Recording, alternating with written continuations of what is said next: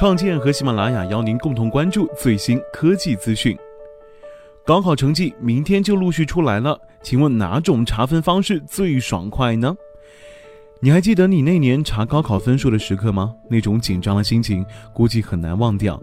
要么是用手颤颤抖抖的在电话上输入准考证号，拨打着颇有点贵的幺六八查分号码，听着冷漠的机器女声用着奇怪的声调报出每一个决定你终身的数字。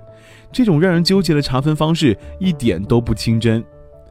明天，也就是六月二十三号开始，全国各地的高考成绩将陆续出炉。针对于考分查询的需求，支付宝近日联合四川惠安融引入了高考志愿通产品，其中开通了高考查分功能。除了新疆和西藏地区之外，全国二十九个省份的考生都可以通过支付宝查分。今年，支付宝引入产品为考生提供了预约查分和实时查分两大查询功能。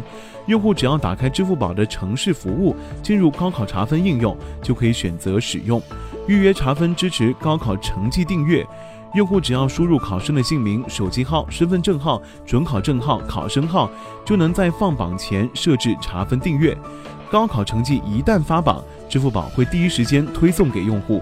而实时查分则支持成绩放榜后的手机查分。据了解，二零一六年高考成绩最早在二十二号公布，分别是吉林、甘肃、四川三省，青海、湖南等省份公布时间相对较晚，集中于六月二十六号。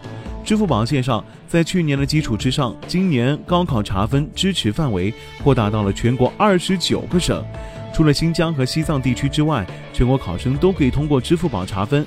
此外，支付宝还提供了大学录取数据查询功能，让考生可以了解掌握全国两千多所高校历年的录取分数。作为支付宝城市服务的一个重要拓展方向，支付宝今年加大了学校群体的服务力度。